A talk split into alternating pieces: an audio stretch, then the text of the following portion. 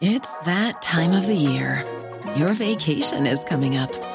You can already hear the beach waves, feel the warm breeze, relax, and think about work. You really, really want it all to work out while you're away. Monday.com gives you and the team that peace of mind. When all work is on one platform and everyone's in sync, things just flow wherever you are. Tap the banner to go to Monday.com.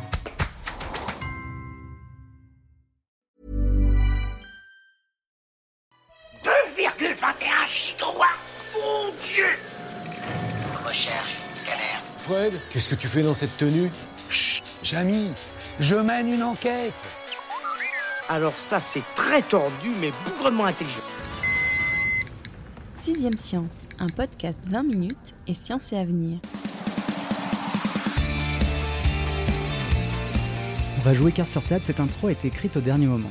Entre la série du moment à binger, mon fil Twitter où il se passe quand même pas mal de trucs, la super BD que j'avais entamée, sans oublier les invitations à boire des copains, toutes ces distractions ont fait tomber les murailles de ma motivation et bah euh, ça fait que vous vous retrouvez avec une improvisation de dernière minute tapée sur un coin de table.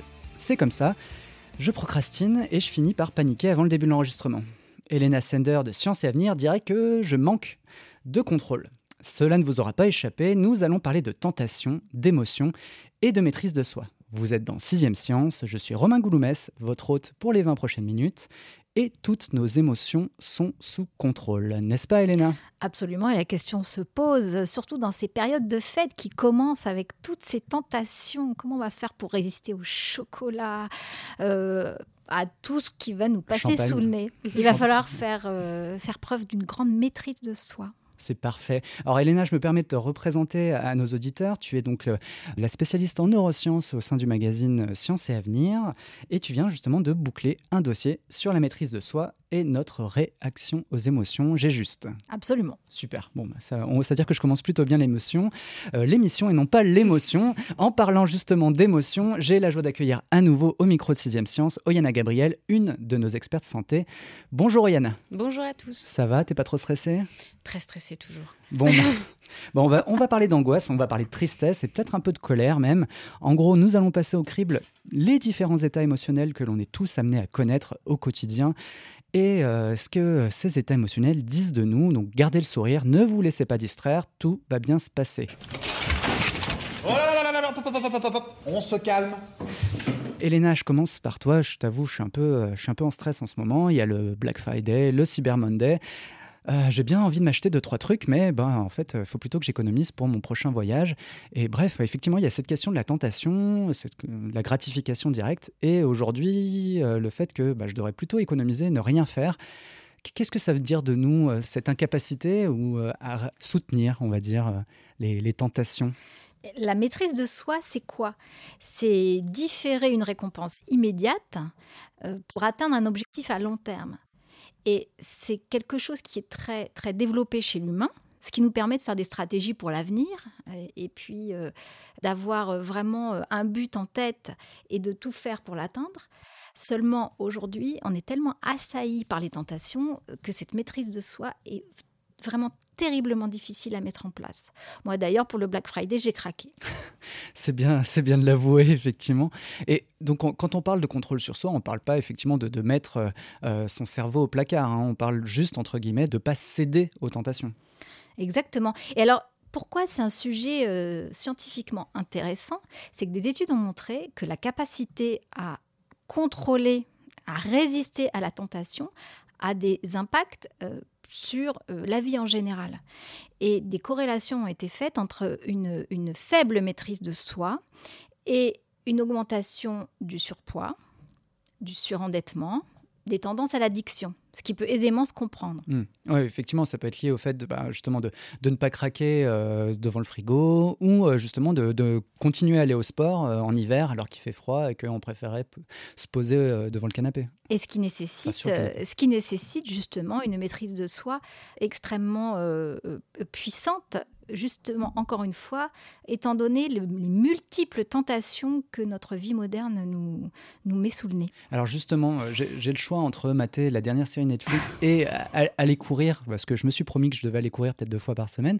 Qu'est-ce qui se passe dans mon, dans mon cerveau au moment où je vais peser un petit peu euh, ces deux options, euh, la gratification directe et le, côté je, je vais me poser tranquillou à la maison, et le fait de me dire bah, si je vais courir, bah, je vais prendre soin de mon corps et bah, dans six mois, ce sera bien sur les plages euh, du sud de la France. Mais là, dans ton cerveau, il y a deux systèmes. Ce que Walter Michel, qui est un des pères de cette théorie, a appelé le système froid et le système chaud. Du calme, Félix Du calme Allons, du, du calme. Hein Nous n'en sortirons pas, Astérix. Alors, euh, je vais prendre l'exemple, euh, un exemple visuel. donc, les périodes de Noël, euh, j'ai un petit, le petit creux de 11 heures.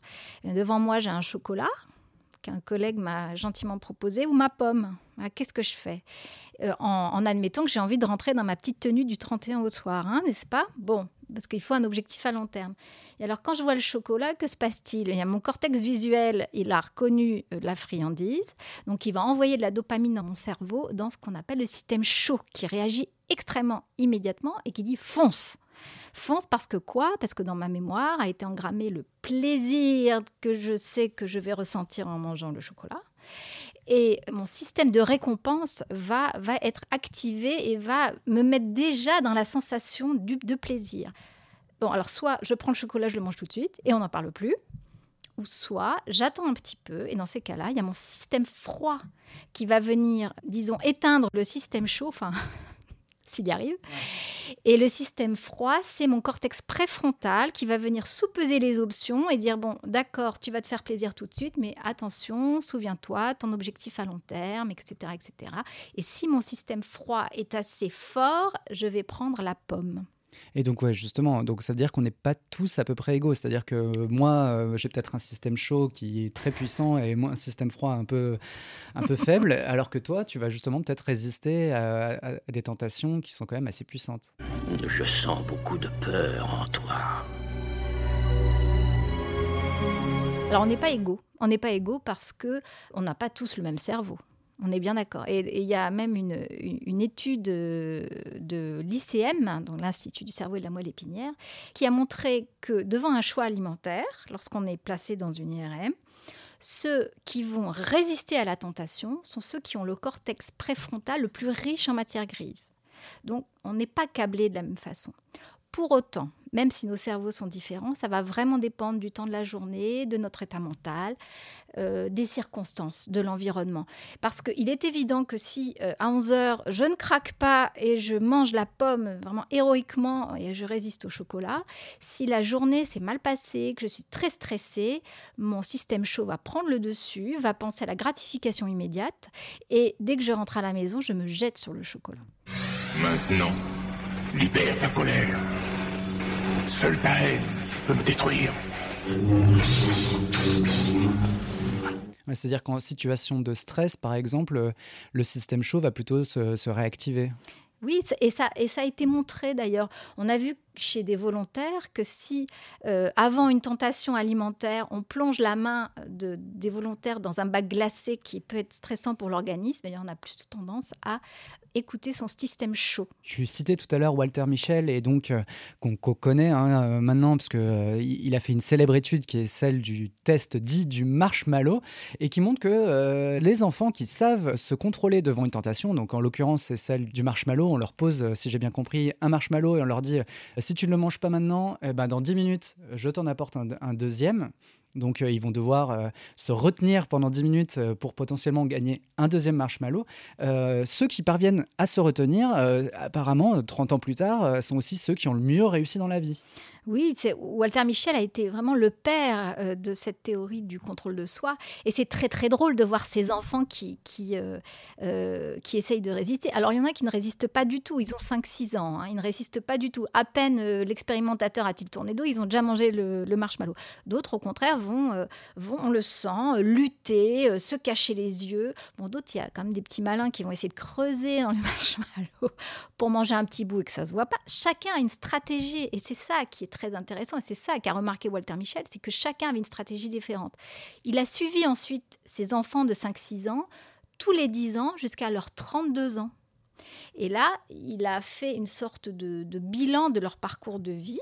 Et il s'est rendu compte qu'en effet, ceux qui, à 5 ans, avaient résisté à la tentation, mieux que les autres, avaient fait des études plus longues, étaient moins, avaient des comportements moins addictifs et avaient moins de problèmes de surpoids.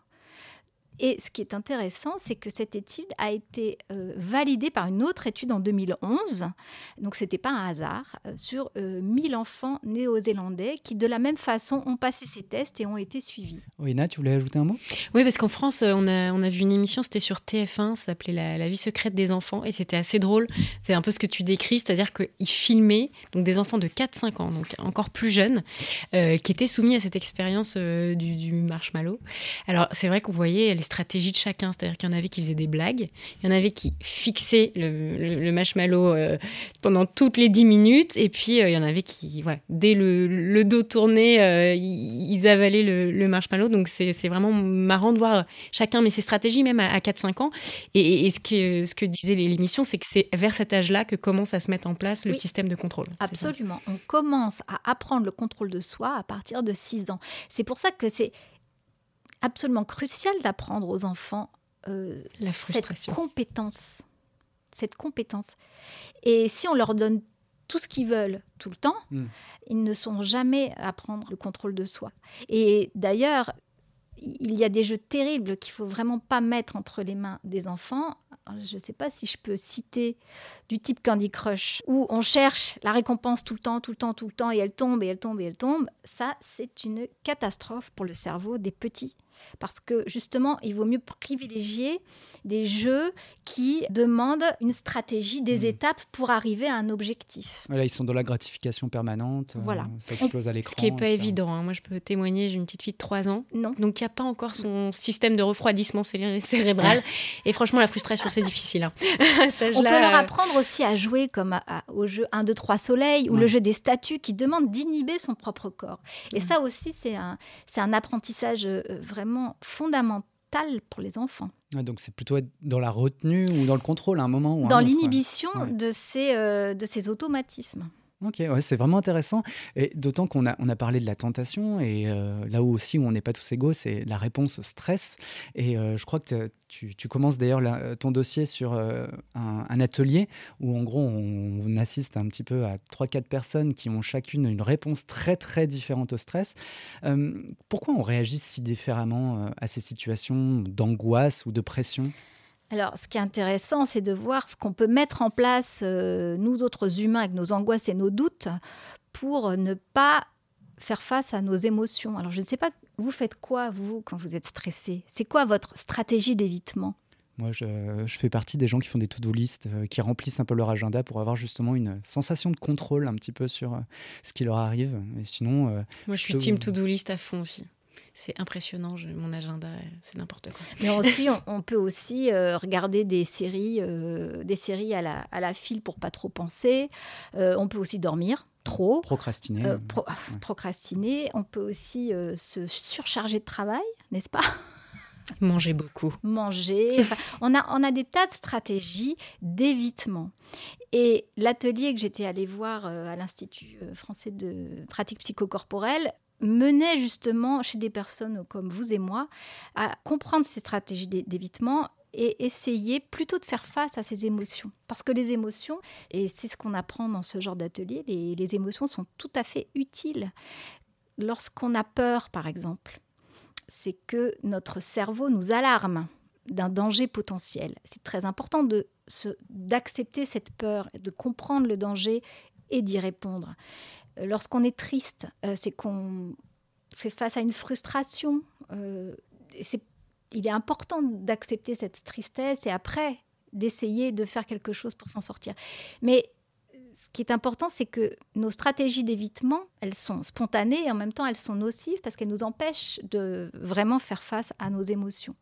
Or, les émotions, ce sont des alarmes importantes à écouter, mais l'important aussi, c'est de ne pas laisser submerger par. Ouais. C'est le difficile équilibre entre. euh, faut pas nier, mais il faut pas voilà, se laisser emporter, quoi.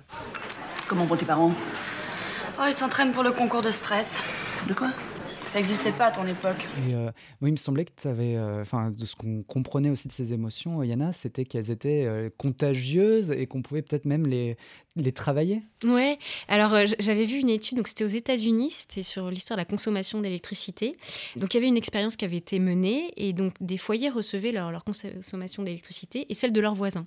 Donc ceux qui consommaient beaucoup, plus que la moyenne, avaient réduit la voilure et ceux, à l'inverse, qui consommaient moins, avaient augmenté. Donc c'est assez intéressant. Deuxième temps de cette expérience qui est encore plus, euh, en- encore plus drôle, les ménages qui consommaient peu mais qui recevaient un smiley, genre c'est super, continue comme ça, eh ben, ils augmentaient pas leur consommation. Donc ça veut dire qu'on peut quand même encourager euh, des, des- des bons réflexes et qu'on peut euh, modifier un petit peu Ouais, via ce- la, cette... la gratification, la récompense quand même, Ouais. ou la comparaison. Ouais. Il faut qu'il y ait une notion d'objectif et de résultat à la fin. Et Je pensais aussi euh, que on réagit tous différemment parce qu'on est tous différents. On a tous un profil émotionnel différent. Et c'est ce que l'on dit dans le dossier, c'est-à-dire que hum, cette notion de profil émotionnel, elle a été euh, établie par euh, Richard Davidson, qui est donc professeur de psychiatrie et psychologie au- à l'université Wisconsin-Madison, et qui est très connu pour avoir travaillé avec le Dalai Lama et les moines tibétains euh, sur la méditation. C'est le premier à avoir fait les enregistrements en électroencéphalogramme des moines tibétains en méditation. Et Richard Davidson a travaillé depuis 30 ans sur les émotions et le cerveau. Et force d'étudier euh, des gens dans des IRM, il s'est rendu compte qu'on n'avait pas du tout tous le même profil émotionnel. Et il en a dégagé six composantes. Donc c'est chacun, on a ces six composantes avec des curseurs. On met le curseur différemment sur ces, sur ces composantes. Donc on peut dire que là, autour de la table, on a des profils émotionnels tout à fait différents. Donc forcément, on réagit différemment à ce qui nous arrive, aux événements de la vie. sans aller très loin euh, dans l'explication de ce que sont ces profils émotionnels, est-ce que tu peux peut-être nous les décrire ou en tout cas nous, nous dire un peu à quoi ça correspond euh, au global? Oui, il a, il a dégagé, euh, ce qui est intéressant, il a dégagé des composantes du profil émotionnel qui correspondent tous à des réseaux cérébraux distincts. Donc c'est intéressant, parce qu'on le voit euh, en imagerie cérébrale. Alors, comme composante, euh, on a la résilience, c'est-à-dire la capacité à récupérer après un événement. Mais ça peut être un événement mineur. hein. Bon, c'est cette capacité à Ça rebondir. Une dispute, euh, ça peut être plein de choses. Voilà, hein. un petit accrochage le matin en voiture. euh, certains euh, vont rester toute la journée à, à grommeler, alors que d'autres vont passer tout de suite à autre chose. On est tous différents par rapport à ça. Ensuite, on a cette capacité d'attention, se concentrer sur les choses. Ça aussi, on est très, très, très, très, très inégaux par rapport à notre capacité d'attention, et c'est très important parce que si on veut être en relation avec les autres émotionnellement, il faut faire attention à ce que l'autre nous raconte. On a aussi la conscience de soi, c'est-à-dire euh, notre état corporel et notre état mental, comment nous on se perçoit. C'est aussi quelque chose de très personnel et très unique. La quatrième compétence, c'est la sensibilité au contexte. Alors ça, c'est marrant, c'est-à-dire que c'est pas, euh, vous savez, ceux qui mettent les pieds dans le plat? Vous voyez Bon, bah, c'est pas aller raconter euh, euh, une mauvaise blague euh, à un enterrement, par exemple, hein, typiquement. Voilà, on, on- on C'est du bon sens un petit peu. Bah, c'est du bon sens et en même temps, on en connaît tous, hein, des gens qui font des faux pas. Voilà, on a aussi l'intuition sociale. Alors là, c'est la capacité à percevoir les signaux non verbaux. Quand on parle à quelqu'un, on arrive à percevoir dans quel état émotionnel il est. C'est pas partagé par tout le monde. Et enfin, la perspective. Alors, est-ce que vous connaissez? Moi, j'en connais des gens qui voient toujours tout en rose. Mm. Même malgré les coups du sort, euh, ils arrivent toujours à positiver. Et d'autres, au contraire, ils voient toujours le, le verre à moitié vide. Ouais, les grincheux, on les connaît. ouais. Voilà. Eh bien, ces six composantes euh, se traduisent par une activité de réseau de neurones particulier. Bon, sixième science, on procrastine, mais on prépare un petit peu les choses aussi. Justement, euh, tout le monde autour de la table a, fait une partie du test de Richard Davidson, et notamment celui sur la résilience, donc la capacité à se remettre, ou en tout cas à passer à autre chose après. euh, ça peut être une dispute, un accident, ça peut être une frustration, enfin, c'est pas mal de choses. Et de ce que j'ai cru comprendre, moi, je suis plutôt quelqu'un d'assez résilient, donc si jamais l'émission foire, bah, je, je pourrais m'en remettre, même si je m'en voudrais. Et euh, à contrario, je crois que euh, Elena et Oyana sont plutôt dans la, la moyenne haute, c'est ça hein, euh Bah alors en fait le test, donc on a un résultat qui va de 1 à 10, hein, c'est Mhm. ça. Donc plus on est proche de 10, moins on est résilient. Plus on est proche de 0, plus on est résilient. Donc moi j'ai 6, donc je suis quand même dans la moyenne. Moi, j'ai 5. Mais voilà. Donc, euh, mais c'était pas une surprise. hein. Moi j'ai un peu de mal à me remettre quand il se passe un truc au boulot qui me plaît pas. je vais un peu ruminer. Après ça dépend un peu de quel domaine. C'est vrai qu'on on parlait, voilà, le truc en voiture. euh, moi je vais moins m'énerver, c'est vrai. Euh, le truc pratique, ça, je vais moins m'énerver. Par contre les trucs humains, moi ça me ça m'impacte beaucoup. Mon neveu Izzy, c'est comme ça qu'il a cassé sa pipe, en buvant un coup. Le stress, c'est vraiment mortel. Et il était végétarien, jamais de viande. Il suçait même pas le sang. Alors, je donne, une petite illustration hein, du type de question que vous pouvez retrouver en ligne. On, postera justement le, lien dans la description de l'épisode pour faire le test sur les six composantes du profil émotionnel avec les résultats, etc. Tout est gratuit, tout est en ligne. Euh, donc, par exemple, parmi les questions qui sont posées, c'est si un autre automobiliste roule sur le talus pour doubler tous les autres dans la file d'attente, je hausse les épaules au lieu de m'énerver durablement. Et donc là, vous répondez vrai, faux. Et à chaque fois, chaque, question donne des points dans un sens ou dans l'autre. Et plus vous avez de points, et potentiellement, moins vous êtes résilient, etc. Et on a d'autres questions. C'est euh, notamment, moi, c'est une question sur laquelle je suis pas très résilient. C'est si mon chauffe-eau tombe en panne, cela n'a pas grand effet sur mon, mon humeur, car je sais qu'il suffit d'appeler un plombier pour la faire réparer. Bah, typiquement, moi, c'est quelque chose qui va m'énerver et je vais euh, essayer d'économiser énormément sur le plombier, essayer de trouver un bon plombier et ça va m'occuper toute la journée. Alors que moi pas du tout. Voilà. Mais ce qui est intéressant, c'est que scientifiquement, ça s'explique. Cérébralement, ça s'explique. C'est-à-dire que dans notre cerveau, on a une petite structure qui s'appelle l'amygdale, qui n'a rien à voir avec nos amygdales au fond de la gorge. hein. C'est l'amygdale cérébrale, on en a deux d'ailleurs. Et ce- cette petite structure, elle, elle est très primitive et elle, elle s'active dès qu'il y a un danger potentiel. Elle est complètement impliquée dans l'anxiété, la peur, etc. Lorsqu'il nous arrive ce genre de choses, un accrochage sur la route par exemple, l'amygdale, elle est tout de suite très très activée. Attention, danger. Et là, que se passe-t-il? Le danger passe, et à ce moment-là, le cortex préfrontal, qui est le grand PDG du cerveau et qui lui réfléchit, il va se calmer l'amygdale. Lui dire c'est bon, tout va bien, il n'y a pas de blessé, tu continues. Et la connexion qu'on a entre cette amygdale et le cortex préfrontal va nous rendre plus ou moins résilients. Et plus on a une connexion euh, efficace entre, entre ces deux structures, euh, plus on est résilient. Mais en gros, c'est vrai que ce quiz-là, moi, quand je l'ai fait, je me suis dit, bon, bah, effectivement, ça, ça fait un peu quiz euh, de personnalité classique avec des profils A, B, C, D à la fin. Et... Mais qu'est-ce qu'on en fait, quoi, une fois qu'on a les résultats sur ces quiz? Alors, Richard Davidson me disait que c'est très, très, très important de se connaître et de connaître son profil émotionnel. Parce que tout son travail montre aussi que ce profil est modifiable. Évidemment, on, est comme ça. Mais on peut, grâce à la plasticité synaptique, le fait d'entraîner son cerveau modifie les connexions cérébrales. Donc si on s'exerce, on peut arriver à modifier euh, certaines composantes qui nous embarrassent. C'est vrai que d'être peu résilient peut vraiment empoisonner la vie. Si on rumine toujours sur ce qui vient de nous arriver au lieu de penser à l'instant présent, etc., ça peut être vraiment très très pénible. C'est un exemple. Mm. Le fait de ne pas être euh, concentré sur ce qu'on fait et d'avoir toujours euh, l'esprit qui chasse les papillons qui nous passent devant le nez, ça peut être très problématique dans notre société. Donc, Richard Davidson dit bien que grâce à la plasticité, on peut travailler ses compétences. Oh, mes endives, mes endives On lui a mis un rocher sur la tête. Ça l'a calmé le bouseux. Et Oyana, toi, tu as même interviewé, je crois, un coach hein, sur, les, sur les émotions pour améliorer euh, son quotidien. Oui, oui, en fait, on, peut même calculer le quotient émotionnel comme on calcule le, QI, en fait. Et euh, le but, c'est de s'améliorer, euh, comme tu disais, Elena. Donc, j'avais interviewé pour un article Evelyne Bouillon, donc, qui était coach et qui avait écrit Quotient émotionnel, comment se servir de ses émotions comme d'une ressource, c'est exactement ce que tu disais. Donc, elle, elle disait, pour s'améliorer, d'abord, il faut accueillir les émotions, enfin voilà, donc les connaître, connaître le vocabulaire des émotions, les dire, euh, reconnaître euh, qu'on est en colère, ému, etc. Ensuite, il faut trouver le sens. C'est un peu toute la psy, enfin voilà, euh, sans, sans- sans dévoiler. Elle prenait un exemple que je trouvais assez rigolo, c'est pourquoi ça m'énerve à chaque fois euh, que quelqu'un ne met pas son assiette dans le lave-vaisselle comme moi je veux le mettre? Je suis pas aussi psychorigine, mais un petit peu quand même. Et, et en fait, ça fait appel à un souvenir d'enfance. Enfin voilà, il faut euh, trouver dans son histoire personnelle pourquoi est-ce que ce truc-là, à chaque fois, ça m'énerve.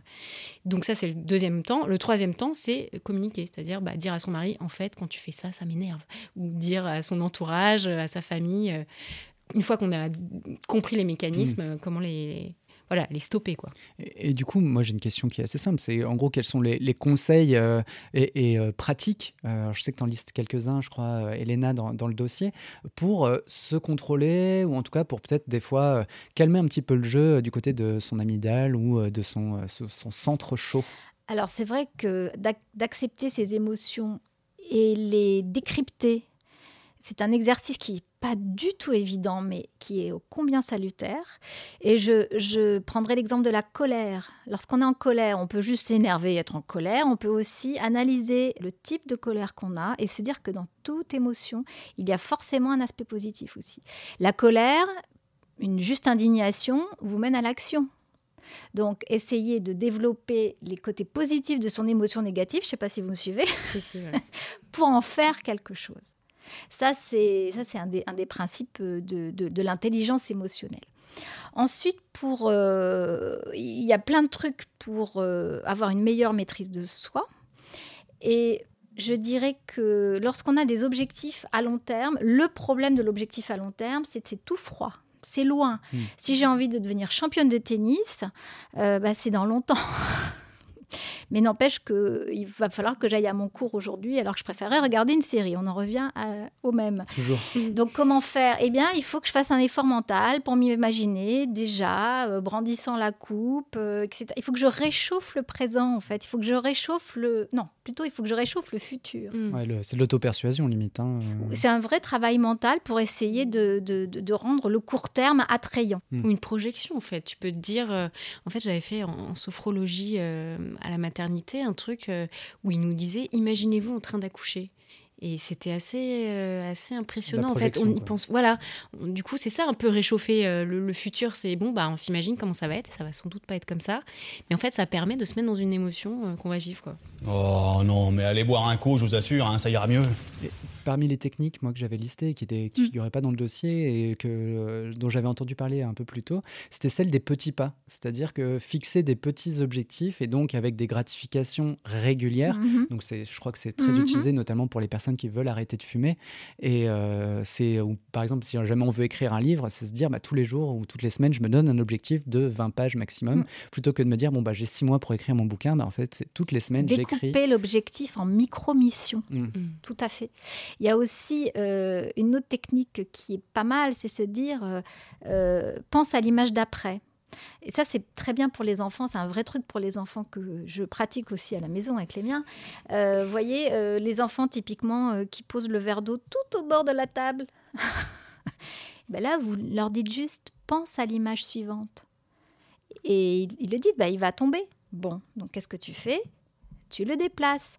Alors ça vaut pour les enfants, ça, les oblige à toujours penser à ce qui va se passer, à, la conséquence de leurs actes. Mais nous aussi, on peut se dire la même chose. Par exemple, quand j'arrive pas à écrire, hein, devant la page blanche, je me dis, bon, pense à l'image suivante. C'est quoi mon objectif? Ah bah j'imagine mon article écrit. Tout de suite, j'ai un objectif. Bah tiens, je peux imaginer la première phrase. Hmm. C'est une façon aussi de se motiver pour enclencher l'action. Et par rapport au stress?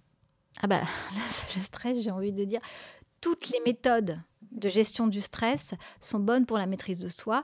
Alors, évidemment, euh, ayant parlé à Richard Davidson, qui est un adepte de la méditation, euh, j'ai envie de dire que plus que la méditation, apprendre à respirer, apprendre, enfin, on sait tous respirer.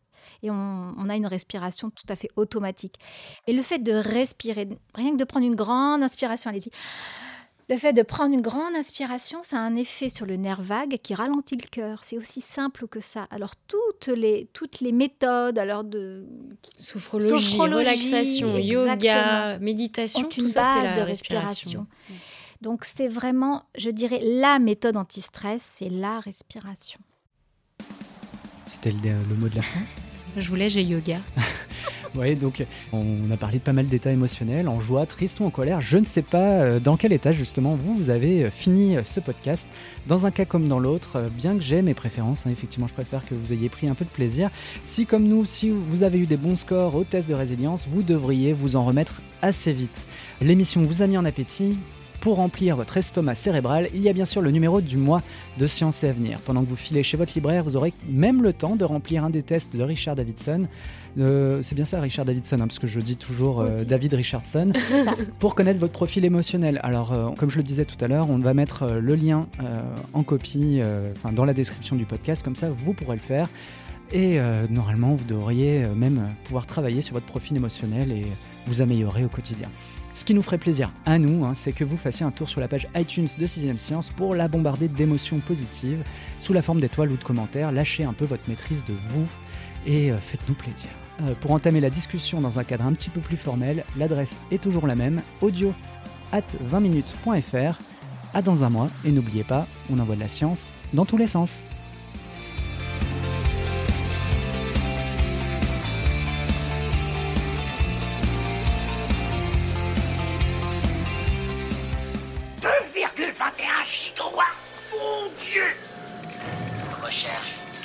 Fred, qu'est-ce que tu fais dans cette tenue? Chut, Jamy, je mène une enquête. Alors ça, c'est très tordu, mais bougrement intelligent. Sixième Science, un podcast 20 minutes et science et avenir.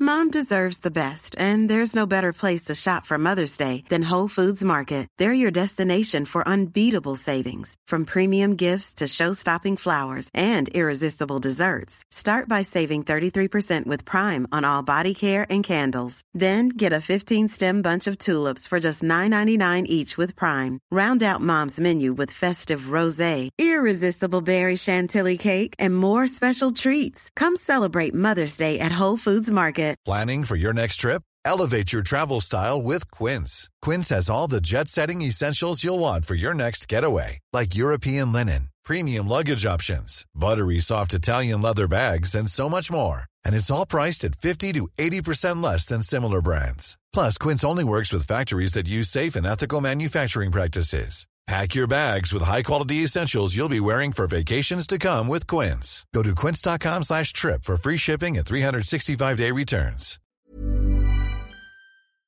On ne va pas se quitter comme ça. Vous avez aimé cet épisode? Sportif, généraliste, sexo ou scientifique, varié mais toujours bien informé. Découvrez les autres podcasts de la rédaction 20 minutes sur votre application d'écoute préférée ou directement sur podcast au pluriel.20minutes.fr. Et merci de nous avoir écoutés.